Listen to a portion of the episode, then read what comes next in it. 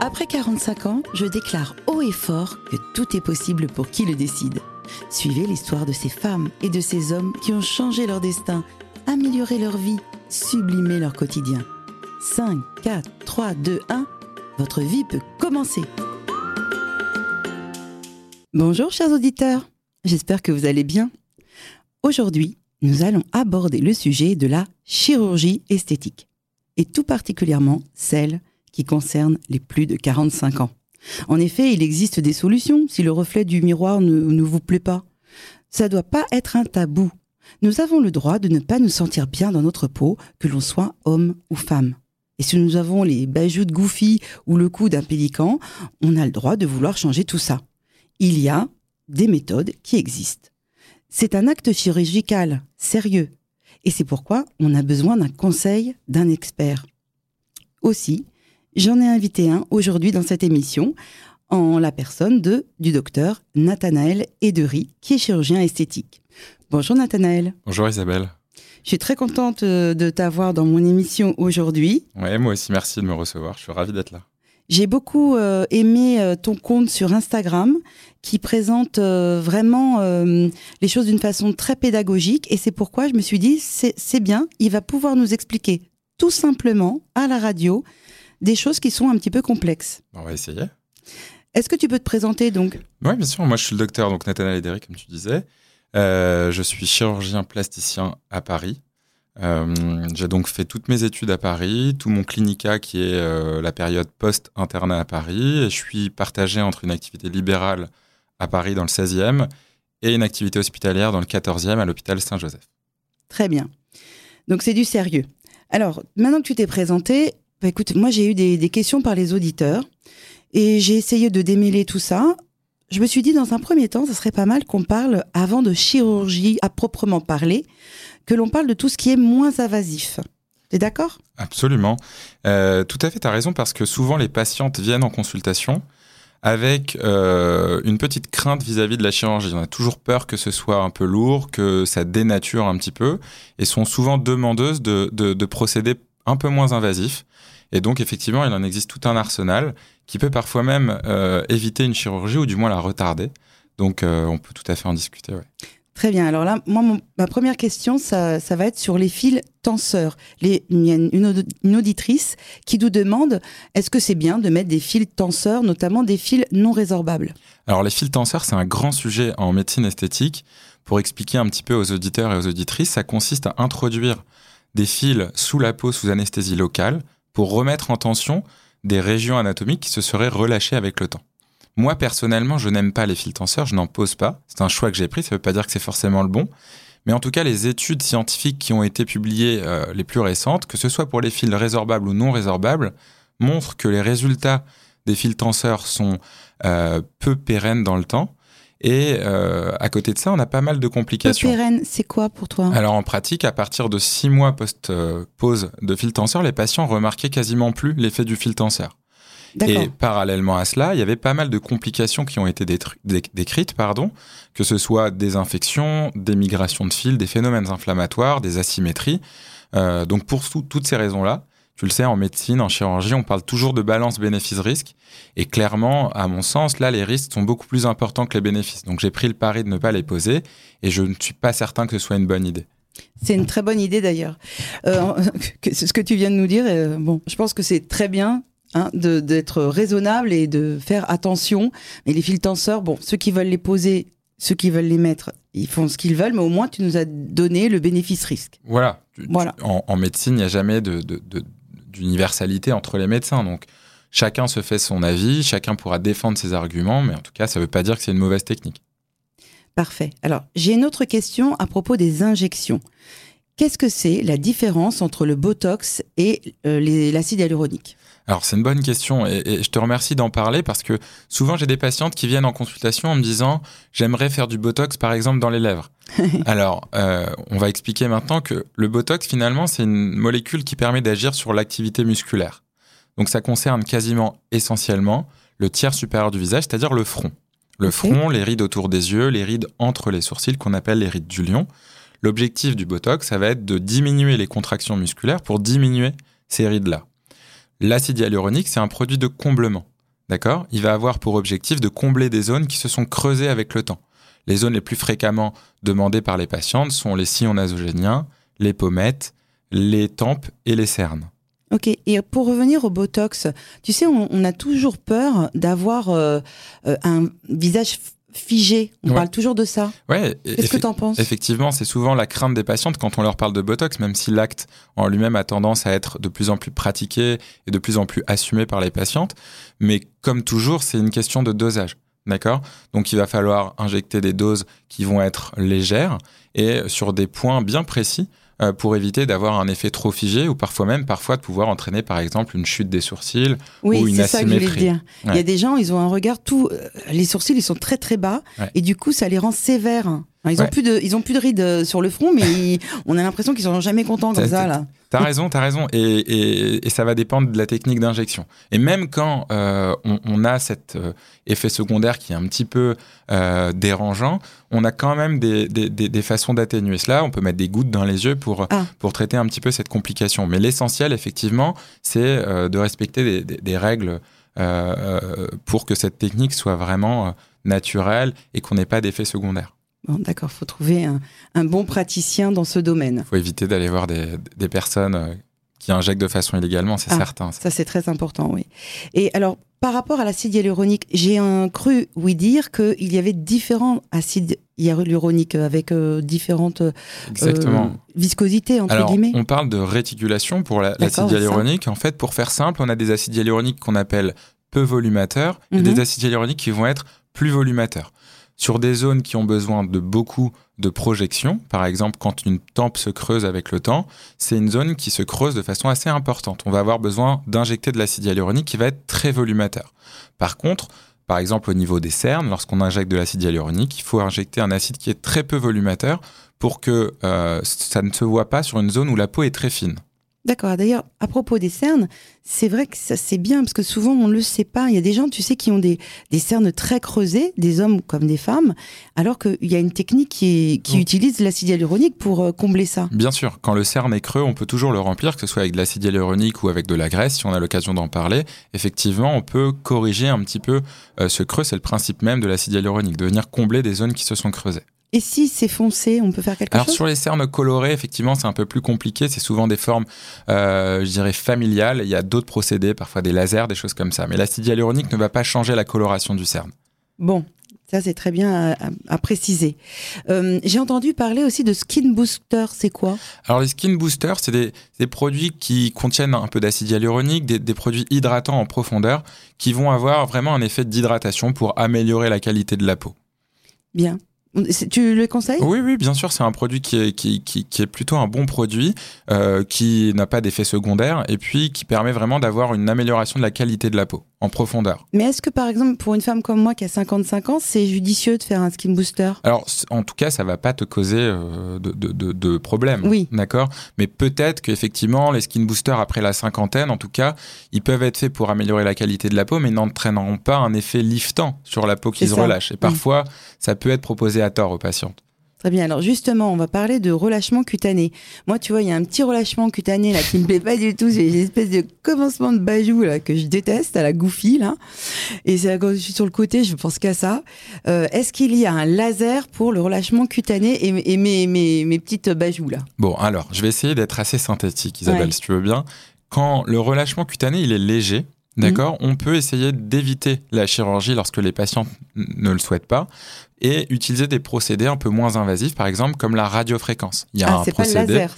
Ouais, c'est de la radiofréquence. C'est un peu, par exemple, ce qu'on appelle le Morpheus. Mhm. L'objectif, c'est d'aller euh, piquer les zones relâchées à différents endroits avec des petites aiguilles. Et la radiofréquence va entraîner un phénomène de rétraction pour essayer de lifter la zone qui s'est relâchée.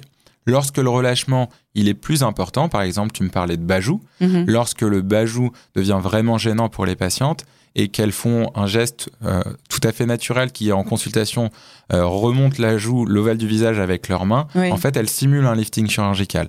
Et dès que le bajou est important, en fait, on ne peut pas euh, vraiment sursoir à la chirurgie.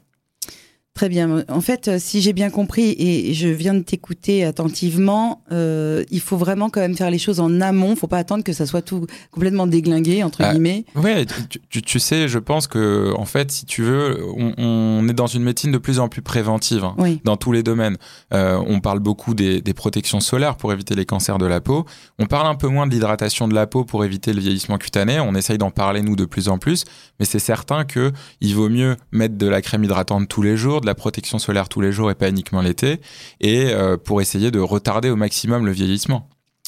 D'accord. Bon, alors justement, en parlant encore de vieillissement, je pensais aussi à une chirurgie qui ne semble pas trop trop invasive. Ça, c'est la première chirurgie dont j'aimerais parler. C'est celle des paupières. Ouais.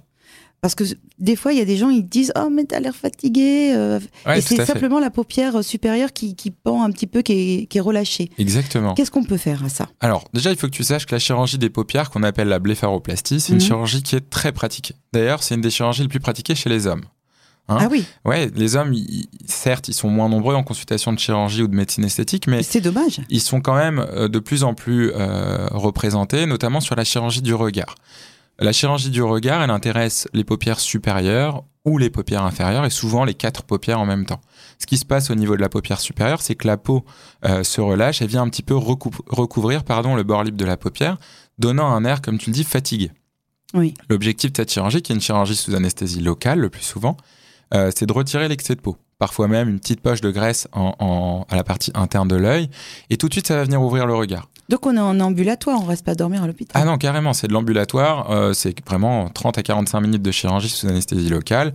Et au bout de quelques jours, on peut tout à fait sortir, euh, retrouver ses amis et personne ne le remarquera. On, on trouvera juste que vous avez un bon teint. On, on doit mettre des lunettes de soleil? Pas forcément. Pas forcément. Pas forcément. Sauf si effectivement il y a beaucoup euh, de soleil dehors qu'on veut protéger les cicatrices. Oui, il faudra le faire. Euh, on va parler maintenant de mini lifting parce que moi j'ai entendu parler de mini lifting. Qu'est-ce que t'en penses? Bon, moi, j'a- j'aime pas trop ce terme, Isabelle. Ah bon? Je vais t'expliquer pourquoi. Alors, le mini-lifting, pour que les gens comprennent, le lifting, de manière générale, ça consiste à décoller la peau du visage et les muscles en dessous pour les retendre. L'objectif, c'est d'avoir un rajeunissement du visage. Le mini-lifting, ça consiste juste à limiter ce décollement, parfois même à ne pas toucher tout- du tout les structures musculaires sous-jacentes et retendre simplement la peau. Moi, j'aime pas trop ce terme parce que souvent, euh, par ce terme, on encourage ou les patientes se motivent à faire de la chirurgie au détriment de, euh, du résultat. C'est-à-dire qu'elles ont peur de l'invasivité d'un lifting complet. C'est vrai parce qu'on a, on a peur d'avoir un visage euh, complètement euh, tendu, Oui, très voilà. tendu, tu vois. Mais sur la base de fausses croyances, si tu veux, on va vraiment se tourner vers une chirurgie moins invasive, mais avec des résultats qui seront moins bons et surtout moins durables dans le temps. Ça dure combien de temps un mini lifting Je dirais 4 à 5 ans. Ah oui, d'accord. Donc on est passé sur le billard. Ouais, ouais. c'est vrai que sur un lifting complet, euh, en remettant en tension euh, la peau et les structures sous-jacentes, on est plutôt sur un, un résultat qui va durer 10 à 15 ans. D'accord. Bon, de toute façon, moi, je, je suis pour hein, parce que j'ai ma sœur et j'ai ma maman qui ont fait un lifting. C'était magnifique et franchement, euh, elles ont, euh, elles ont re- revécu après. Enfin, je sais pas, elles étaient, c'était des autres femmes. Oui. Tu vois, je trouve ça formidable. C'est- comme si le botox, le lifting, on a des, des, des, des idées un petit peu euh, fixées que les gens vont être figés, un petit peu trop tendus, ressembler parfois à des célébrités auxquelles on n'a pas envie forcément de ressembler. Mais l'évolution actuelle des choses, on est sur des résultats qui sont beaucoup plus naturels, des patientes qui sont très exigeantes parce qu'elles ont besoin de retourner bosser rapidement, Mhm. euh, avec des résultats qui doivent être forcément euh, naturels et qui, ne doivent, qui doivent être pardon, euh, le moins visibles possible en termes de cicatrices. Mais de toute façon, ça doit être, c'est naturel parce que toutes ces actrices avant, on savait qu'elles avaient fait un lifting, mais maintenant il y en a plein, on ne sait pas. Exactement, tu as tout à Ah. mais fait elles en raison. ont fait un. Bien sûr, bien sûr. Elles restent pas jeunes comme ça éternellement. Non, non, il n'y a pas de magie euh, chez, chez, les, chez les stars. Voilà, bon. Alors, si on veut parler euh, du reste du corps, parce que là, on, a, on s'est basé, on s'est, on s'est concentré sur euh, le visage, mais c'est vrai que le reste du corps, malheureusement, lui aussi, euh, il en prend un coup. Et euh, bah, parfois, on, sous les bras, par exemple, on se retrouve avec les bras d'une chauve-souris.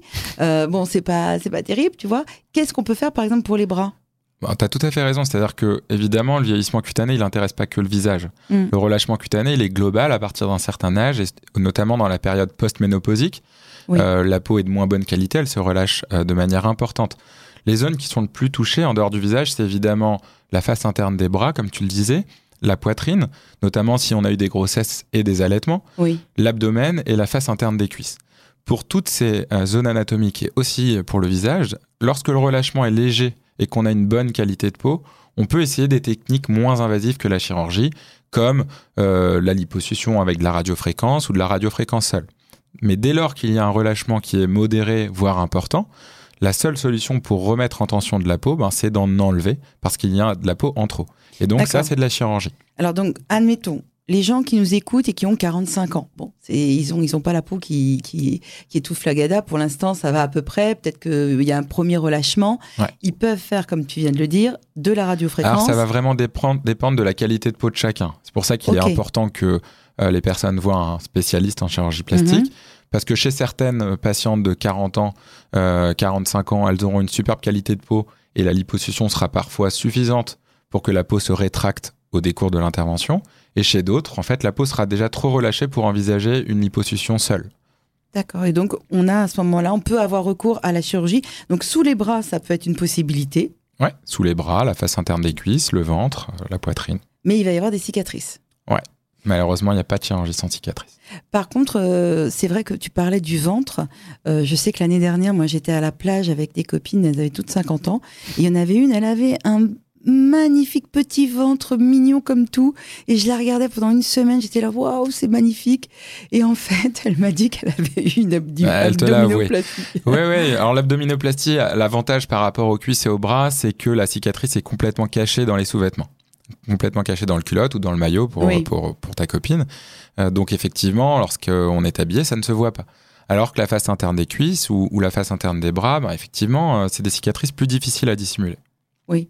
Et quand on on- on n'aime plus sa poitrine non plus, parce qu'avec le temps, il y a une ptose qui, qui apparaît. Et surtout, tu parlais de, de ça lorsqu'on a allaité euh, des Ouais. enfants. Ouais. Euh, bon, on a aussi peut-être peut des vergetures. Là aussi, qu'est-ce que la chirurgie nous propose? Alors, pour la ptose mammaire, qui est quand même un des sujets euh, les plus fréquemment vus en consultation de chirurgie plastique, Oui. Pourquoi, d'après toi? Bah parce que ça concerne quasiment toutes les femmes en fait. Oui, Euh, la, la, la ptose euh, de ma mère, finalement, euh, elle concerne quasiment toutes les femmes, contrairement, par exemple, euh, à l'abdominoplastie, qui va concerner plutôt les femmes qui ont eu des grossesses ou des femmes qui sont pas forcément de nature très mince. La, la chirurgie mammaire, elle, elle va concerner quasiment toutes les femmes. Même celles qui n'ont pas allaité. Ah oui, même celles qui n'ont pas allaité, forcément, avec le temps, le sein va tomber. D'accord. Ça dépend évidemment du volume de, de dessin euh, initial, mais ça concerne quasiment toutes les femmes. Pour l'aptose mammaire, donc l'aptose, ça consiste, pardon, euh, donc l'aptose mammaire qui euh, se définit par une chute du sein.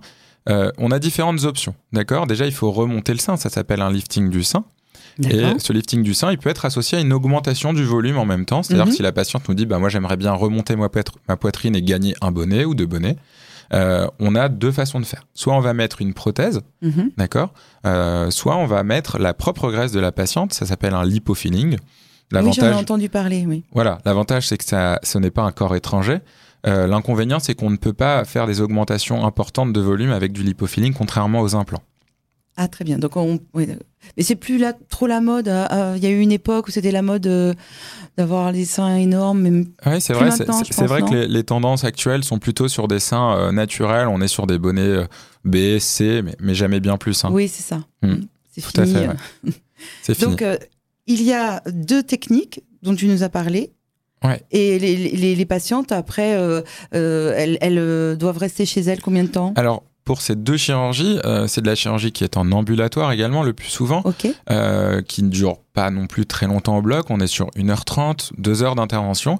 Et euh, c'est des chirurgies qui, qui, qui- qui permettent d'être remis sur pied très rapidement. Mhm. hein. Donc, c'est vraiment des chirurgies qui sont plutôt agréables pour les patientes, qui sont pas trop douloureuses. Donc, c'est des chirurgies qui sont quand même plutôt, plutôt bien, bien tolérées par les patientes. D'accord. Et donc, tu es en train de nous expliquer qu'on on n'est pas obligé de supporter quelque chose qui nous qui nous fait souffrir psychologiquement. Parfois, on se regarde dans, dans la glace, on peut se dire, bah, attends, mais moi, je- j'aime pas, je m'aime pas, je m'aime pas, je m'aime pas.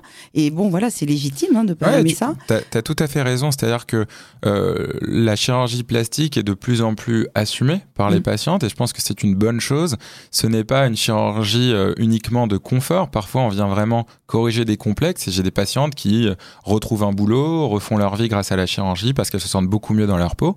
Donc oui, il faut pouvoir euh, déjà dépister ce qui vous gêne, euh, mettre euh, vraiment des mots sur, sur, sur vos complexes et puis ensuite avoir le courage de consulter un chirurgien plasticien qui vous inspirera confiance et puis entreprendre une chirurgie si elle est indiquée et pouvoir ensuite apprécier, je l'espère, les résultats de la chirurgie.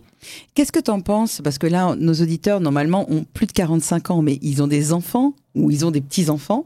Qu'est-ce que tu penses de ces jeunes filles maintenant qui se font opérer de plus en plus jeunes? Alors, c'est euh, un sujet dont on discute beaucoup en- en- entre chirurgiens, entre médecins, qui est beaucoup discuté dans les médias. Euh, on a une dérive euh, dans, au sein de nos, nos cabinets de consultation parce qu'on a des patients de plus en plus jeunes avec des demandes de plus en plus extravagantes. Ça, c'est clairement à cause des réseaux sociaux ou la C'est quoi les, les demandes extravagantes On- Alors, sur le plan de la médecine esthétique, ça va être euh, des lèvres très gonflées, Mhm. ça va être des injections d'acide hyaluronique au niveau des pommettes, alors que quand on a 18-20 ans, nos pommettes sont en général vraiment euh, jolies. Oui. Et au niveau de la chirurgie, ça va être des implants mammaires importants ou ce qu'on appelle aussi des BBL, des Brazilian butt lifts, c'est-à-dire euh, remplir le volume de, de- fesses euh, par de la graisse. C'est- Kim Kardashian qui, Oui. qui avait dé- démocratisé un petit peu tout ça. Et euh, donc, si tu veux, par les réseaux sociaux, la, réalité est un petit peu déformée. On a tendance à oublier que tout est un peu retouché. Euh, on met en avant forcément des célébrités. Donc, euh, je mets en garde les parents et surtout les jeunes contre ces dérives-là. Il faut, comme toujours en médecine et en chirurgie, euh, évaluer les risques de toute chose. Il n'y a pas de geste euh, chirurgical ou de médecine esthétique sans risque. Et donc, euh, il faut que le médecin aussi soit suffisamment euh, conscient de tout cela pour pouvoir parfois refuser les choses. Et ça nous arrive assez fréquemment de refuser euh, de faire une chirurgie ou une injection à certains, à certains, à certains jeunes. Par contre, Après, il peut y avoir des choses qui sont nécessaires. Tu vois, par exemple, euh, moi, je pense à, au nez ou tu sais, des oreilles décollées. Oui, voilà. Tu as, tu as raison dans le sens où, et j'allais, j'allais, j'allais vraiment finir par ça, la phrase précédente, c'est-à-dire que effectivement, il y a des dérives, mais parfois aussi, il y a des vrais complexes. On est dans une euh, génération qui souffre de plus en plus euh, psychologiquement. Il y a un problème identitaire majeur. On sait pas trop, les jeunes savent pas trop où se placer au sein de la société, et donc parfois la chirurgie plastique va les aider vraiment à prendre euh, confiance en eux, à corriger un complexe qui les empêche de prendre une place au sein de, de leur entourage, etc. Donc, il n'y a pas euh, uniquement des dérives, il y a aussi des chirurgies nécessaires pour les jeunes. Tu parlais d'oreilles décollées, tu parlais de nez euh, qui peuvent être oui. post-traumatiques. Moi, ça me Tu fait penser, de- excuse-moi comme ça, je repense à une chose. J'avais une de mes amies, elle avait un nez très très fort euh, et elle avait des oreilles complètement décollées, mais toute sa jeunesse, euh, c'est une fille qui s'est sentie mal dans sa peau, qui on, on la moquait à l'école. On parle maintenant de, tu sais, euh, de, de, de jeunes qui sont euh, Harcelés. harcelés. Ouais. On parle des harcèlements, mais enfin ça c'est c'est ancien hein, là, le harcèlement, mais maintenant il a pris une, des proportions énormes. Mais en tous les cas, elle s'est fait opérer du nez et des oreilles, et après ça, c'est devenu une superbe jeune femme Ouais, qui a sûr. changé complètement, ça a changé complètement sa vie. Bien sûr, tu as tout à fait raison de le signaler. On intervient parfois effectivement pour corriger euh, des complexes et on retrouve des patientes aux consultations post-opératoires qu'on a presque du mal à reconnaître tellement elles ont pris confiance en elles. Oui, elles sont épanouies. Exactement. En tous les cas, merci beaucoup d'être venu aujourd'hui euh, nous expliquer tout ça avec euh, beaucoup de précision et, euh, c'était vraiment un bonheur de te recevoir. Merci beaucoup. Je vous invite euh, à nous écouter chaque semaine, puisque chaque semaine, nous avons euh, des thèmes qui sont abordés, toujours différents pour les personnes qui ont plus de 45 ans. Donc merci de nous suivre et d'être fidèles, et je vous souhaite une bonne fin d'après-midi. Au revoir. Au revoir.